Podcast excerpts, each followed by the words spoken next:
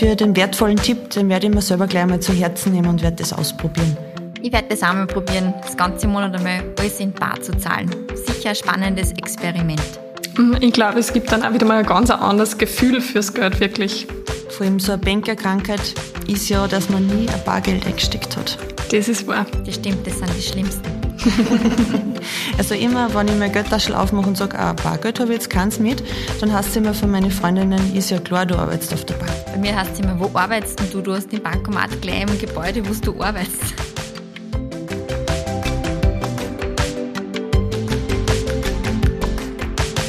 Hallo und herzlich willkommen zum Girl Power Podcast, dem regionalen Podcast, der euch beim Sparen und Investieren unterstützt. Meine Kolleginnen Julia und Steffi. Hallo. Hallo. Und ich dürfen euch heute wieder eine neue Podcast-Folge präsentieren.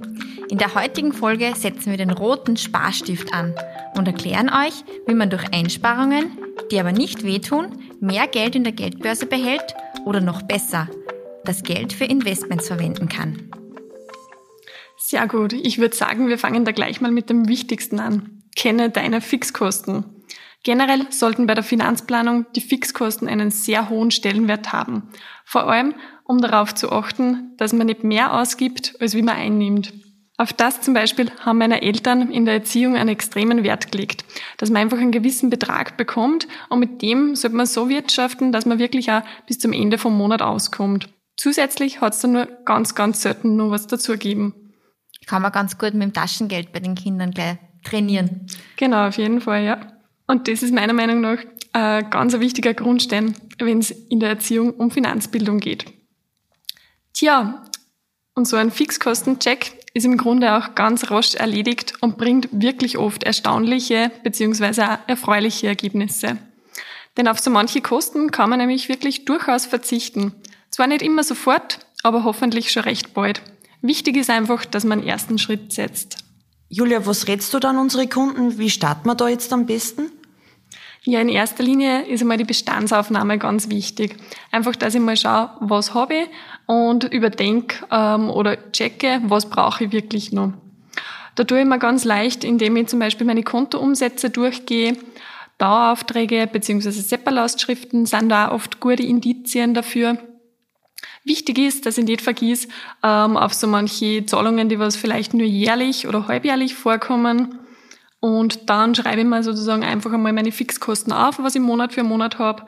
Diejenigen, die was eben nur jährlich zum Beispiel vorkommen, rechne die durch zwölf und addiere sie zu meinen Fixkosten. Ich kann natürlich auch hergehen und über das ganze Jahr meine Fixkosten aufschreiben und das dann durch zwölf teilen zum Beispiel. Und dann weiß ich genau, was ich jetzt Monat für Fixkosten habe. Genau, ja.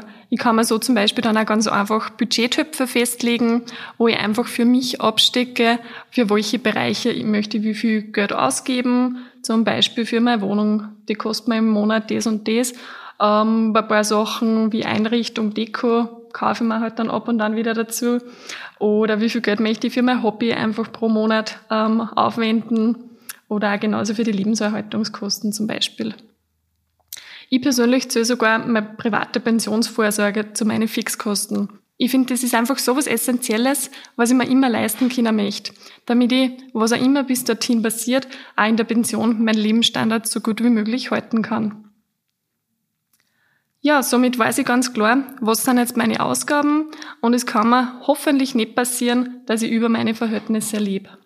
Das klingt ja alles ganz gut, aber was ist jetzt, wenn es brennt und ich dringend Kapital brauche? Aber ich habe nichts mehr über, weil meine Budgettöpfe mein ganzes Einkommen aufgebraucht haben. Hm, natürlich gibt es auch ab und an Notfälle. Äh, sei es das Auto ist kaputt und es ist jetzt ähm, ganz eine dringende Neuanschaffung notwendig. Da ist dann wichtig, dass dann mein Spartopf gut gefüllt ist.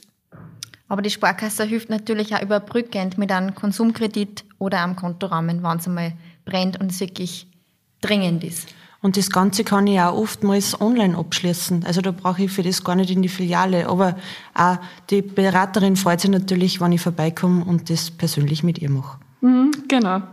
Und sowas ist ja dann auch irgendwann wieder mal vorbei. Denn mit ein bisschen einer Konsequenz kommt man dafür gewöhnlich auch wieder raus. Äh, langfristig soll es halt mein Ziel sein, dass ich von meinem eigenen Geld lebe und nicht vom Geld anderer, wie zum Beispiel von den Eltern, von der Bank oder von meinem Ehemann. Vor allem einfach dafür, dass man sich nicht abhängig von anderen macht. Unabhängigkeit ist immer wichtig, besonders bei Finanzthemen. Das ist wahr, auf jeden Fall. Es kann zum Beispiel auch eine Hilfe sein, wenn man ein Haushaltsbuch führt. Einfach, dass man über mehrere Monate hinweg aufschreibt, wie viel Geld gebe ich tatsächlich für was aus. Und da auch alles berücksichtigt, auch den Coffee to go vielleicht in der Früh. Ja, genau, weil das sind die kleinen Dinge, die was sie doch in Summe dann wieder bemerkbar machen. Das stimmt. Machen kann ich das zum Beispiel ganz oldschool in Form von einem Buch oder der George bietet mir da auch ganz eine gute Hilfestellung, nämlich mit dem Finanzmanager. Da sind schon bestimmte Kategorien vorbelegt äh, und zu den Kategorien werden wir dann meine Ausgaben direkt eingegliedert. So kann ich meine Budgettöpfe ganz einfach laufend kontrollieren. Ich habe mir da speziell angemacht für Kleidung und wenn ich dann beim H&M zum Beispiel zahle, dann kennt das mein Finanzmanager, dass das zur Kleidung gehört und schmeißt mir das gleich da in das Budget rein. Und dann kommt oft dann der Aufschrei, ich habe mein Maximum schon erreicht und dann weiß ich, das Monat soll ich mich vielleicht diesbezüglich dann ein wenig zurücknehmen. Das kenne ich ganz gut, die nimmt bei mir auch oft überhand. Aber ich sage immer, auch jeder hat so seine Laster. Bei dem einen ist vielleicht ein teils Hobby, beim anderen Shopping oder der andere legt wiederum Wert auf Bio-Lebensmittel und braucht halt so einfach mehr Geld. Schlussendlich sollen einfach die Dinge meine Lebensqualität positiv beeinflussen. Das heißt, ich soll eine bewusste Entscheidung treffen, was ist mir wichtig und dann damit eine gute Balance finden. Bin ich bereit, zum Beispiel auf der einen Seite mehr auszugeben aber dann sollte ich halt dafür auf der anderen Seite vielleicht ein bisschen mehr einsparen können. Und welche Hilfestellungen kann man George da bieten? Wie schon angesprochen, zuerst von der Julia, gibt es eben den Finanzmanager. Der ist in der Browser-Version verfügbar, das heißt, das kann ich nicht über die App aufmachen, sondern ganz normal mit dem Link äh, auf die Homepage einsteigen und in George einsteigen. Und der sagt mir eben dann meine maximalen Töpfe, wie die Julia zuerst schon gesprochen hat, was ähm, gebe ich mir wo für ein Limit, was ich monatlich maximal ausgeben möchte. Dann kommt da die Info, Achtung, erreicht, bitte diesbezüglich einstoppen und dann weiß ich, ich sollte dann immer mehr ausgeben. Eine große Hilfestellung ist auch der Watchdog. Das freut mich immer recht, weil den Watchdog habe ich eingestellt, dass eben, äh, das geht auch in der App-Version, dass ich eine Info kriege, wann zum Beispiel ein Eingang kommt auf meinem Konto und dann kommt am 1. Mai Gehalt und dann kommt das Pop-up-Fenster, dass eben ein Eingang da ist in der gewissen Höhe eben und da freut man sich auch immer. Oder wenn außertürlich irgendwas reinkommt, mit dem man vielleicht jetzt nicht gerechnet hat oder später gerechnet hat. Das Ganze kann ich mal einstellen für Limits nach oben oder nach unten. Also hat mein Konto zum Beispiel ein Limit von 400 Euro erreicht, dann kriege ich da die Info und weiß, ich sollte mich vielleicht diesbezüglich ein wenig einbremsen. Also die Limits kann ich mir ganz variabel setzen, so wie das eben für mich passt. Und ein großer und sehr vorteilhafter Punkt, der jetzt neu dazugekommen ist im George, ist das Optio-P. Und zwar kann ich mir da Online-Gutscheine kaufen von ganz vielen Online-Shopping-Plattformen, wie zum Beispiel, ja, mein Lieblingsthema ist immer der H&M, weil ich dort eben gern einkaufe oder Zalando und ich kaufe mir dort online zu vergünstigten Preisen meinen Gutschein und kann dann quasi auch vergünstigt dann in diesem Shop einkaufen. Das nutzen jetzt auch schon einige Kunden von uns und ich bin ehrlich gesagt auch schon ein sehr fleißiger Nutzer diesbezüglich. Ja, wie gesagt, also das Erfreulichste an George ist, glaube ich, der Watchdog, wenn man einen Eingang kriegt. Also wie gesagt, das Gehalt ist so ein Standard, der halt einmal im Monat daherkommt, aber es gibt halt auch außerplanmäßig Eingänge. Das stimmt, es gibt da noch andere Eingänge. Zum Beispiel gleich am Anfang vom Jahr der beliebte Lohnsteuerausgleich. Das wäre so ein Tipp. Gleich am Anfang des Jahres hinsetzen, äh, alles absetzen, was möglich ist, zum Beispiel Wahlarztkosten, Kurse, Ausbildung, Arbeitsmaterial, dafür die Rechnungen vom Vorjahr sammeln und einfach gut dokumentieren. Und dann schaut vielleicht beim Lohnsteuerausgleich ein bisschen mehr Geld aus, als wenn ich den einfach automatisch durchrauschen lasse. Den habe ich auch gestern gemacht. Es ist immer wieder erfreulich, wenn man auf Absenden druckt. Das stimmt und vielleicht dann nur bei der Vorberechnung ein schönes Sümmchen herauskommt. Hm? Generell ist nie ein Fehler, dass ich einen guten Überblick über meine eigenen Unterlagen habe. Beim Lohnsteuerausgleich zum Beispiel hilft mir das, es erspart mir viel Zeit. Ähm, ja, grundsätzlich bei allem wichtig, aber die Finanzen. Aber wie spare ich jetzt genau Fixkosten ein? Tina, hast du da vielleicht Tipps für unsere Hörerinnen? Ja, natürlich. Also zuerst einmal wäre ein guter Tipp die jährliche Revision der Standardverträge. Aber wenn es manchmal etwas Arbeit und Mühe erfordert, kann es sich wirklich lohnen und helfen, bares Geld zu sparen. Zuerst einmal wäre da der Handyvertrag. Vielleicht beim Anbieter anklopfen oder den Anbieter sogar wechseln. Der Aufwand, der kann sich wirklich auszahlen. Die meisten Telekom-Anbieter bieten auch günstige Bündelverträge, also so Kombiverträge für Internet und Telefonie an. Ein Anbieterwechsel macht hier oft Sinn. Und der Altvertrag, soweit hier nicht nur eine Laufzeitverpflichtung besteht, ist leicht gekündigt. Viele von meinen Bekannten haben das schon gemacht. Und auch die Rufnummer kann ganz leicht portiert werden. Und dann steht ja wirklich nichts mehr dagegen, dass man den günstigeren Vertrag wählt und sich nicht für den teureren entscheidet. Das stimmt. Und ein weiterer Tipp in dem Zusammenhang, prüfe deine Verträge auf Zusatzpakete, die man vielleicht nicht mehr braucht oder gar nicht mehr will. Und nur ein Tipp, kauf dein Smartphone nicht mit deinem Mobilfunkvertrag zusammen. Meist ist die Anschaffung des Geräts separat viel günstiger als mit einem teuren Mobilfunktarif. Und hierfür gibt es sogar ein Handyleasing und das bieten wir als Sparkasse an. Das Ganze kann ich mir über George abrufen und kann da sogar darüber hinaus nicht nur das Handy kaufen, sondern auch ein Tablet zum Beispiel oder ein MacBook. Mit nur ganz wenig Klicks komme ich so zu meinem neuen Apple-Gerät. Ich habe das selber getestet und ich muss euch sagen, also binnen äh, 48 Stunden habe ich das Gerät schon bei mir gehabt. Das, da steigt ja immer eine gewisse Vorfreude in einem auf, wenn man sich so was Teures anschafft und man denkt sich, hoffentlich kommt das ganz bald und vor allem Leute jetzt draußen bei der Tür, der Postler steht vor der Tür und hat das Paket schon in der Hand. Also das geht so rasch, das glaubt man gar nicht. Und ein ganz anderes Thema ist auch gerade in aller Munde, Strom. Es werden sogar reihenweise jetzt Stromlieferverträge aufgekündigt. Bei Strompreisen lohnt es sich auch zu vergleichen. Vielleicht über Durchblicker einen neuen Stromanbieter suchen und dann den Stromanbieter ganz einfach wechseln. Und wenn du gerade von Strom sprichst, was ist nun ein großes Thema, was mit Strom gerade einhergeht? Das ist die Photovoltaikanlage. Also einfach selber Strom erzeugen, indem ich die Photovoltaik am Dach habe. Und das ist, glaube ich, auch sehr interessant, vor allem wenn jetzt die Strompreise so ansteigen. Und auch da ist es möglich, Finanzierungen zu machen. Da gibt es bei der Sparkasse dann das passende Angebot für den Kunden und schon bin ich mein eigener Stromlieferant. Und was ist nachhaltiger, wie selber Strom zu erzeugen? Genau, die Nachhaltigkeit ist uns ja auch besonders wichtig und da unterstützt die Photovoltaikanlage natürlich besonders. Mhm. Versicherungsverträge sind auch durchaus nur ein Thema, wenn man Kosten sparen will. Äh, ich sollte mir einfach laufend meine aktuellen Verträge durchschauen ähm, und auch kontrollieren, ob ich vielleicht doppelversichert bin oder überversichert. Da kann man auch sehr gern das Angebot von der Sparkasse äh, wahrnehmen, nämlich dass man sich mit dem Berater zusammensetzt und vielleicht, dass auch ein Polizencheck gemacht wird. Und was versteht man unter Polizencheck, Julia? Ja, eben genau um zu checken, ob ich nicht überversichert bin oder ob es vielleicht wo den einen oder anderen Vertrag ein bisschen günstiger gibt. Das heißt, da werden die Polizen auch durchgeschaut. Und den kann ich sogar schon vorab verraten. In unserer nächsten Folge gehen wir auch noch genauer auf die einzelnen Versicherungsorten ein. Ich habe auch gehört, dass es oft billiger ist, wenn ich eine Prämienzahlung jährlich mache oder halbjährlich. Im Gegensatz zu einer monatlichen Prämienzahlung. Stimmt das, Julia? Teilweise durchaus, ja. Bei der Autoversicherung zum Beispiel war bei mir der Unterschied enorm. Also da ist die jährliche Prämie doch durchaus günstiger, als wenn ich das Ganze monatlich Zeit hätte. Da spricht man dann von Unterjährigkeitszuschlägen. Genau, das ist der Unterjährigkeitszuschlag. Hingegen bei anderen Verträgen, wie bei uns zum Beispiel bei der Unfallversicherung, da sind es bloß ähm, circa 5 Cent, die was man mehr zahlt, wenn man es monatlich zahlen würde. Und jetzt haben wir immer geredet von Verträge durchschauen. Gibt es auch noch eine andere Möglichkeit, wie man so ganz alltäglich äh, die Fixkosten runtersetzen kann und sich Geld sparen kann?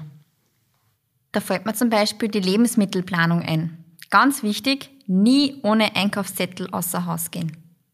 Hm, und schon gar nicht hungrig. Also ich merke es, wenn ich hungrig einkaufen gehe, dann ist der Einkaufswagen gleich nur viel voller wie sonst. Das stimmt. Mindestens doppelt so viel. Dann wäre vielleicht dann nur ein Tipp der Flohmarkt. Dinge, die nicht mehr gebraucht werden, kann ich am Flohmarkt verkaufen oder noch bequemer, ich kann es auch online einstellen. Es ist geschwind einmal ein Foto gemacht und dann kann ich das in einer Verkaufsgruppe stellen oder in ein Verkaufsportal. Und schwuppdiwupp ruft mich sicher schon wer an und möchte mir das vielleicht abkaufen. Dann ploppt wieder der Watchdog beim George auf für einen Eingang auf meinem Konto.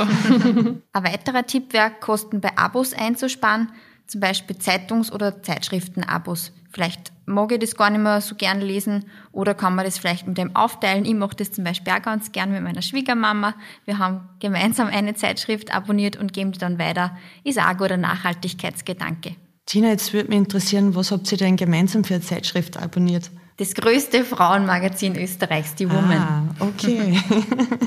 und hin und wieder bringt sie mir auch dann die Freundin vorbei. und ganz häufig vergessen wir oder lassen es einfach aus Bequemlichkeit laufen, Abos wie Netflix, Amazon Prime oder Kindle Unlimited. Und das ist eigentlich auch denkbar einfach zu kündigen. Da reicht eine E-Mail und meistens habe ich da einen Monat Kündigungsfrist und dann ist das schon wieder erledigt.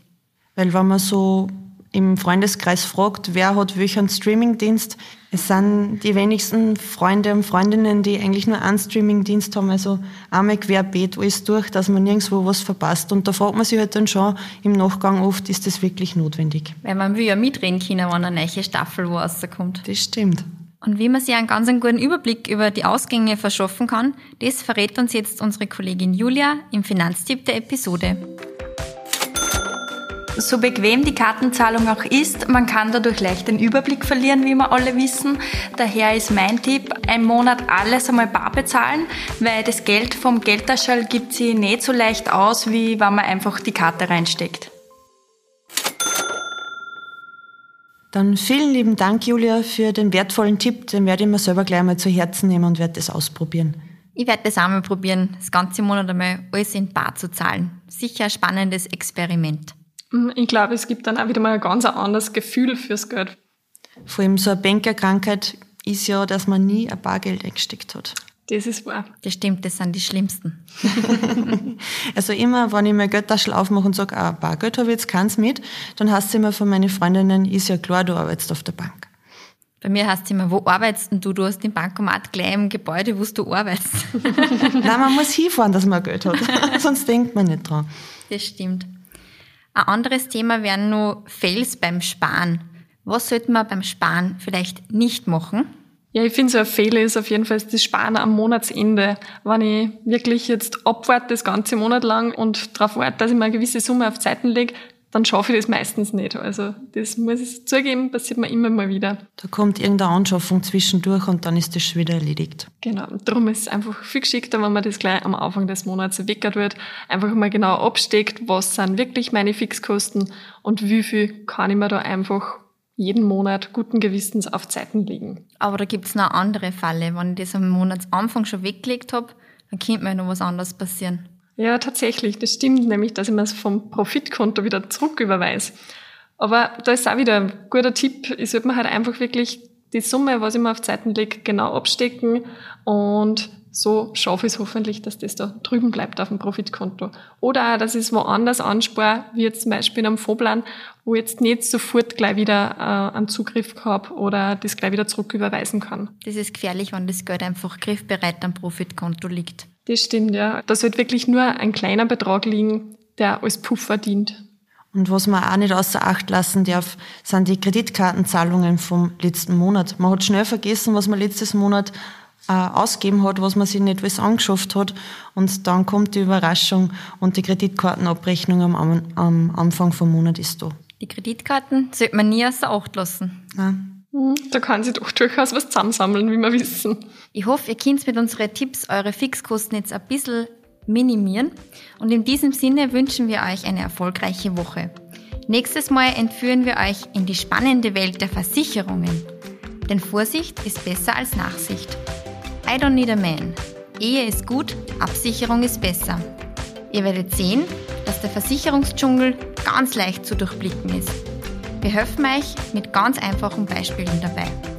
Und dann kann ich nur noch sagen, bis zum nächsten Mal. Wir freuen sich aufs nächste Mal. Genau, tschüss. Dieser Podcast wurde produziert von WePoddit. Der Podcast stellt eine reine Wissensweitergabe und keine Anlage- oder Kaufberatung dar.